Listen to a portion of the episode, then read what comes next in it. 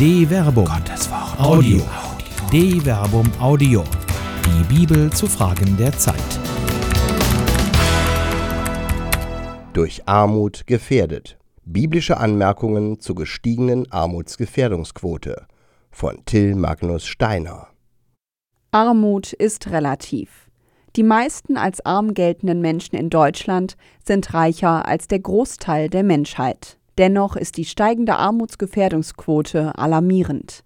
Diese Quote gibt an, wie viel Prozent der Menschen über weniger als 60 Prozent des mittleren Einkommens verfügen. In Deutschland sind nach Auskunft des Statistischen Bundesamt 15,7 Prozent der Menschen von monetärer Armut bedroht. Dies bedeutet nicht nur, dass viele einzelne Lebensschicksale von Armut bedroht sind, sondern diese Zahl verweist auch auf die ungleiche Verteilung von Wohlstand. Daraus ergibt sich der Ruf nach einer gerechteren Gesellschaftsordnung. Armut. Im Alten Testament wird nicht definiert, was Armut im wirtschaftlichen Sinn bedeutet, sondern sie wird als Ungleichgewicht gegenüber dem Reichtum beschrieben, beziehungsweise Armut bedeutet, in Abhängigkeit zu geraten. Ein wichtiger Faktor, der zur Verarmung führte, war in damaliger Zeit das Kreditwesen. So kann im Buch der Sprichwörter der Gegensatz von Reich und Arm mit dem vom Gläubiger und Schuldner identifiziert werden. Der Reiche hat die Armen in seiner Gewalt. Der Schuldner ist seines Gläubigers Knecht. Sprichwörter Kapitel 22, Vers 7. Der Arme wird in dieser Metapher als Knecht des Reichen dargestellt. Der Reiche, dessen Reichtum ihn im Überfluss leben lässt, nimmt selbst von einem Armen noch Zinsen für einen Kredit und lässt ihn so zu seinem Schuldsklaven werden. Das alttestamentliche Recht sah die Schuldsklaverei als Möglichkeit vor. Wenn dein Bruder ein Hebräer oder auch eine Hebräerin sich dir verkauft, soll er dir sechs Jahre als Sklave dienen. Im siebten Jahr sollst du ihn als freien Mann entlassen. Deuteronomium Kapitel 15 Vers 12. Zugleich war es strikt verboten, von Armen Zinsen zu nehmen. Siehe dazu auch, von Armen nimmt man keine Zinsen auf d-verbum.de. Du darfst von deinem Bruder keine Zinsen nehmen, weder Zinsen für Geld, noch Zinsen für Getreide, noch Zinsen für sonst etwas, wofür man Zinsen nimmt. Deuteronomium Kapitel 23 Vers 20. Die Option für die Armen. Die Armen sind im alttestamentlichen Recht besonders geschützt. Siehe Exodus Kapitel 23, Vers 6. Und in den prophetischen Mahnreden wird das Strafgericht über Israel aufgrund der Unterdrückung der Armen angekündigt. Siehe Jeremia Kapitel 5, Vers 26 bis 28. Aus der Sicht des Sprichwörterbuches definiert das Verhalten eines Menschen gegenüber einem Armen gar die Gottesbeziehung. Wer den Geringen bedrückt, schmäht dessen Schöpfer. Ihn ehrt, wer Erbarmen hat mit dem Bedürftigen. Sprichwörter Kapitel 14, Vers 31. Armut soll die Würde des Geschöpfes Gottes nicht mindern, sondern auf dem Fundament der Schöpfungstheologie soll sozialethisches Verhalten basieren. Armut wird nicht hingenommen, sondern sie soll mit Erbarmen behandelt werden, denn Gott steht auf der Seite der Armen und ist ihr Beschützer. Mit Leib und Seele will ich sagen, Herr, wer ist wie du? Du entreißt den Schwachen dem, der stärker ist, den Schwachen und Armen dem, der ihn ausraubt. Psalm 35, Vers 10.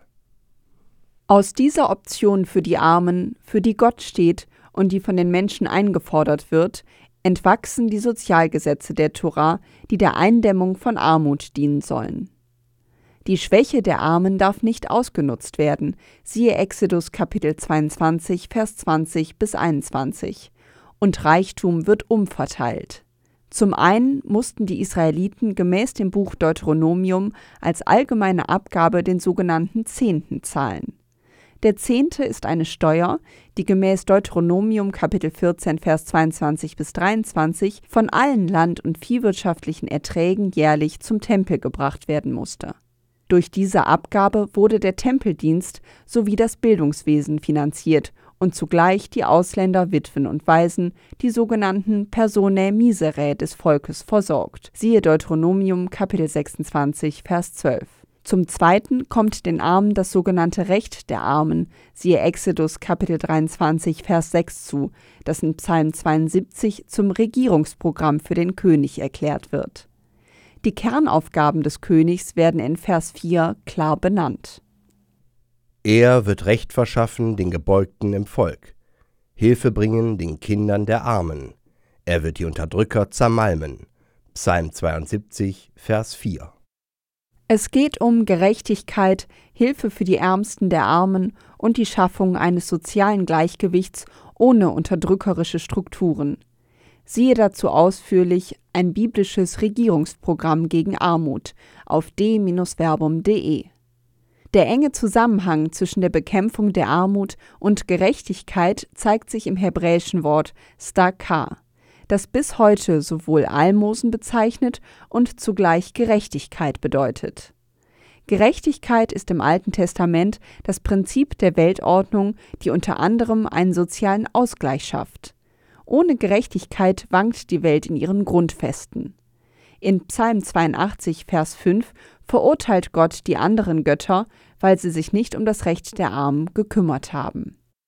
Wie lange noch wollt ihr ungerecht richten und die Frevler begünstigen? Verschafft Recht den Unterdrückten und Weisen, verhelft den gebeugten Bedürftigen zum Recht, befreit die Geringen und Armen, entreißt sie der Hand der Frevler. Psalm 82, Vers 2 bis 4. Aber die Einsicht in diese notwendige Gerechtigkeit fehlt den anderen Göttern, und der Beter muss feststellen: Sie, die andern Götter aber haben weder Einsicht noch Verstand. Sie tappen dahin im Finsteren, alle Grundfesten der Erde wanken. Psalm 82, Vers 5. In einer gerechten Gesellschaftsordnung darf die Armut nicht zunehmen, sondern sie muss bekämpft werden, damit die Gesellschaft auf einem stabilen Fundament steht. Keine Utopie. Auch im Alten Testament gehören Armsein und Reichsein zum Gesellschaftsalltag und im Buch Jesus Sirach wird Armut und Reichtum als Gegebenheit auf Gott selbst zurückgeführt. Gutes und Böses, Leben und Tod, Armut und Reichtum kommen vom Herrn. Sirach Kapitel 11 Vers 14. Aber entgegen einer solchen Sicht können die mahnenden Stimmen des Alten Testament hochgehalten werden. Auch wenn sich Armut vielleicht nie völlig beseitigen lässt, so muss man sie doch nicht hinnehmen.